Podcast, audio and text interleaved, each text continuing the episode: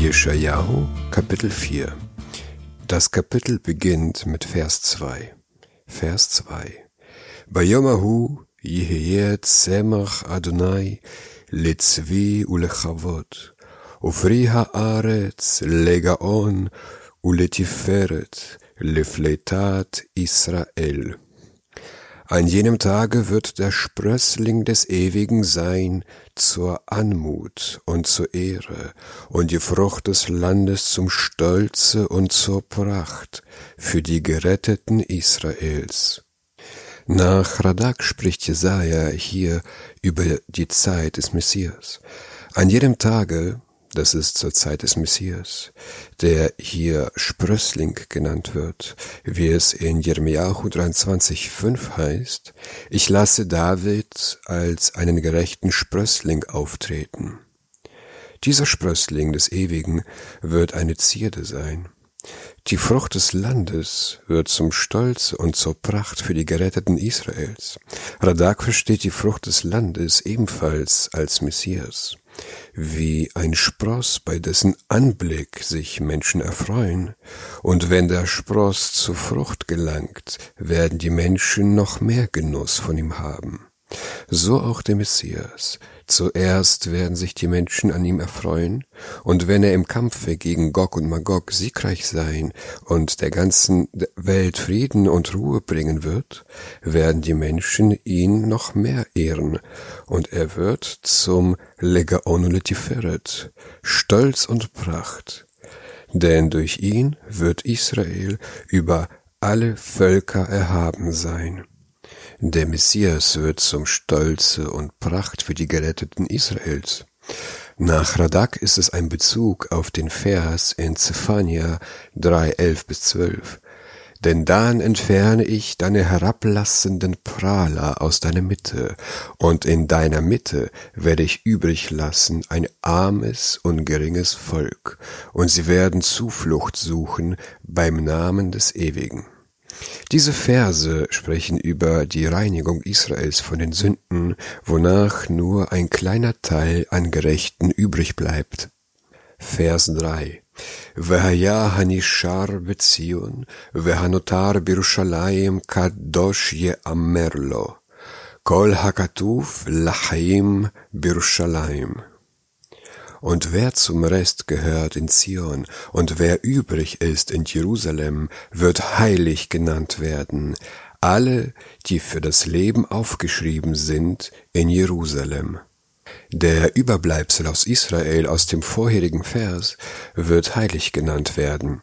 Sie werden ewig leben. Nach Ibn Ezra werden sie für das ewige Leben im Himmel bestimmt werden. Vers 4 Imrachat Adonai et Soad bnot ve et dme Yerushalayim yadiach mikirba beruach mishpat uveruach ba'er. Wenn der Herr den Kot abgewaschen hat von den Töchtern Zions, und wenn er das Blut von Jerusalem abspült aus seiner Mitte durch den Geist des Gerichts und durch den Geist der Tilgung nach Radak ist das die Fortsetzung des vorherigen Verses. Wann wird all das stattfinden, dass der Überbleibsel von Israel heilig genannt wird? Zur Zeit, wenn der Ewige den Kot abwaschen wird von den Töchtern Zions. Der Kot ist eine Metapher für Sünden und böse Taten. Sie werden in Zukunft ausgewaschen werden. Dieses Waschen wird stattfinden, Beruach Mishpatu Veruach Ba'er, durch den Geist des Gerichts und durch den Geist der Tilgung. Das ist eine Andeutung auf die Tätigkeit des Messias, der die Welt durch seinen Mund richten wird. Wir werden darüber im elften Kapitel lesen. Oder die Reinigung ist das Strafgericht gegen die Männer und Frauen aus dem vorherigen Kapitel. Vers 5 וברא אדוני על כל מכון הר ציון, ועל מקראיה ענן יומם ועשן ונוגה אש, להבה לילה, כי על כל כבוד חופה. Sodann wird der Ewige eine Wolke für den Tag und Rauch und flammenden Feuerglanz für die Nacht erschaffen, über der ganzen Stätte des Berges Zion und über dessen Versammlungen, ein Schutzdach über all der Herrlichkeit. Zuerst gab es eine Wolke über dem Stiftzelt und über dem Tempel, doch am Ende der Zeiten wird es eine Wolke über der ganzen Stätte des Berges Zion und über dessen Versammlungen geben, das ist, über allen Bewohnern des Landes. Dort wird es tagsüber eine Wolke mit Rauch geben und des Nachts Feuerflammen wie es über den Mischkan heißt in Schmott 1321. Der Ewige aber ging vor ihnen her, am Tag in einer Wolkensäule, um sie den Weg zu führen, und bei Nacht in einer Feuersäule, um ihnen zu leuchten, so dass sie Tag und Nacht gehen konnten.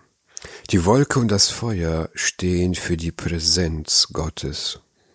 Vers 6 וסוכה תהיה לצל יומם מחורף, ולמחסה ולמסתור מזרם וממטר. Und dies wird als Hütte Schatten spenden vor der Hitze am Tag, und es wird eine Zuflucht und ein Obdach sein vor Unwetter und Regen. Das Schutzdach, eigentlich eine Sukkah aus dem vorherigen Vers, wird den Bewohnern Jerusalems ein Schutz sein vor der Hitze des Tages, damit die Glut der Sonne ihnen nicht schadet. Auch wird ihnen der Regen keinen Schaden zufügen, denn das Schutzdach wird ihnen ein, eine Zuflucht und Versteck sein. Dieser Vers ist die Umkehrung des Strafgerichtes aus dem ersten Kapitel, Vers 8, wo steht, und übrig bleibt die Tochter Zion wie eine Hütte im Weinberg und wie eine Nachthütte im Kürbisfeld. Der ganze Rahmen des Kapitels klingt nach einer Klimakatastrophe, und nur in Israel gibt es Rettung. Im Gegensatz zu den Anklagen des letzten Kapitels, wo das Volk beinahe vor dem Ende steht, weil es keinen Führer hat, verkündet dieses Kapitel eine zuversichtliche Zukunft. Damit ist das Kapitel zu Ende, ein überraschend kurzes Kapitel.